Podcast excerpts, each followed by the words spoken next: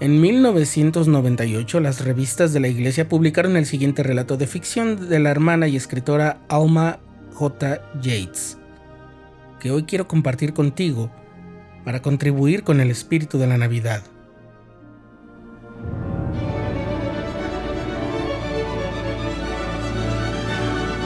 Estás escuchando el programa diario,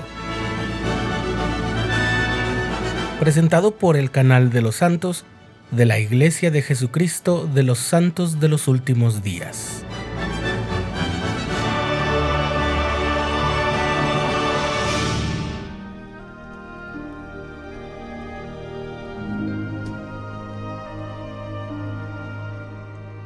Quería saltarme esa Navidad.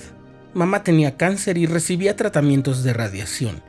Papá se quedó con ella y mi hermano Kip y yo íbamos a pasar la Navidad con el tío Hank y la tía Clara en Arizona. Nuestros tíos vivían en medio de la nada. Lo más parecido a una ciudad era un pequeño cruce a 20 kilómetros de distancia. Tenía una gasolinera, una tienda de miniaturas y un café en ruinas. En el rancho del tío Hank no nevaba desde hacía 10 años, así que a menos que hubiera un milagro, ni siquiera iba a aparecer Navidad ahí. La tía Clara tenía uno de esos árboles artificiales plateados, una docena de bolas rojas colgaba de sus ramas. Cuando Kip y yo llegamos, solo había cuatro regalos bajo el árbol, todos pequeños y ninguno para nosotros. Agregamos los pocos regalos que habíamos traído para ellos, pero no ayudó mucho. Faltaba una semana para Navidad. El único hijo del tío Hank y la tía Clara había muerto en un accidente con un caballo cuando tenía 15 años así que Kip y yo no teníamos nada que hacer más que mirar los kilómetros de hierba marrón, cactus, mezquite y plantas de yuca. Vaya Navidad, murmuró Kip mientras guardamos nuestras cosas. Dos semanas horrendas, me quejé reclamando la litera de arriba. Durante la siguiente hora nos acostamos en nuestras literas sintiendo lástima de nosotros mismos y deseando volver a casa con mamá y papá. En la cena, la tía Clara intentó platicar con nosotros, pero Kip y yo todavía no queríamos hablar. El tío Hank estaba cansado y solo quería comer, bañarse e irse a la cama. Después de ayudar a la tía Clara con los platos, eso también hicimos nosotros. A la mañana siguiente, durante el desayuno, el tío Hank dijo mientras lavaba su plato, Muchachos, bajen al granero cuando terminen de comer y les mostraré cómo ensillar al viejo Bill. No es muy galán, pero los llevará donde quieran ir. Es el mejor caballo que he tenido. Bill era un viejo caballo gris azulado de aspecto desgreñado. Parecía tan aburrido, pero cuando nos vio se acercó a nosotros. Kip extendió la mano y lo acarició. El tío Hank ensilló a Bill y explicó cuidadosamente lo que estaba haciendo. Luego quitó la silla y la manta y nos obligó a hacerlo mientras él miraba. Nos hizo ensillar a Bill tres veces para asegurarse de que supiéramos lo que hacíamos. Luego echó el sombrero hacia atrás y dijo, Me gustaría que ustedes me hicieran un favor. ¿Ven la cerca que corre por el este hacia esa colina lejana y luego corta hacia ese grupo de árboles y matorrales? Kip y yo miramos hacia donde apuntaba. Me gustaría que cabalgaran a lo largo de esa valla y vean si hay alguna ruptura. A veces los niños traen sus motos. De vez en cuando atraviesan la cerca y cortan los cables, y si no reparo la cerca tengo vacas por todos lados. ¿Ustedes dos creen que pueden ayudarme con eso? Claro, respondí por los dos. Una vez que conocimos al viejo Bill, Kip y yo nos olvidamos de la Navidad. Nos complació que el tío Hank tuviera confianza en nosotros para darnos esa tarea. La mayor parte de la valla estaba bien. Tomamos nota de algunos lugares donde los cables se combaron o los postes de la cerca habían sido empujados en ángulo.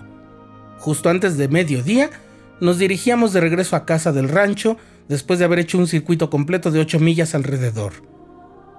La casa estaba todavía a más de un kilómetro de distancia cuando Kip gritó ¡Mira eso! Señaló una sección de la cerca donde se habían cortado los cinco hilos del alambre había marcas de neumáticos de cuatro ruedas cruzando el suelo. Estábamos tan concentrados en el agujero de la cerca que no prestamos atención al lugar donde el viejo Bill estaba ya pisando hasta que se estremeció y comenzó a bailar de manera extraña. ¡Vamos, Bill! gritó Kip tratando de tirar de las riendas. ¿Qué pasa? Bill relinchó. Levantó la cabeza y pude sentir que su cuerpo se tensaba mientras caminaba rígidamente. Quien había atravesado Mirando hacia abajo descubrí el arrojó los alambres Skip, cortados a Grité con pánico en mi voz. Bill había entrado en ellos y se enredaron alrededor de sus piernas. Bueno, de sus patas. Cuanto más se movía, más afiladas las púas se clavaban en su carne, y cuanto más sentía Bill el pinchazo de las púas, más pánico sentía. Jacob, no puedo contenerlo. ¿Qué pasa si empieza a reparar? me dijo Kip, y yo cerré los ojos y oré con todas mis fuerzas.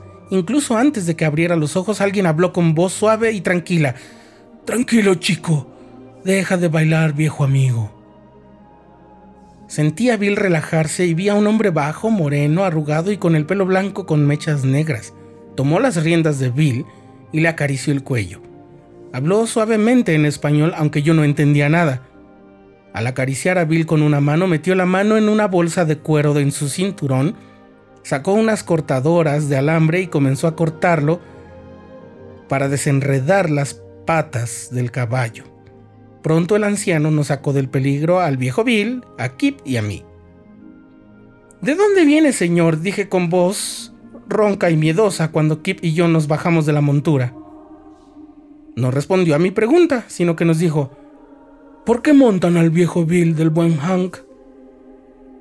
Hank es nuestro tío, explicó Kip.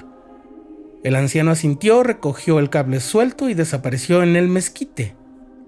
Sigámoslo, sugirió Kip después de verificar que no había más cables tirados. Con cautela condujimos a Bill a través del mezquite hacia un pequeño bosquecillo de árboles.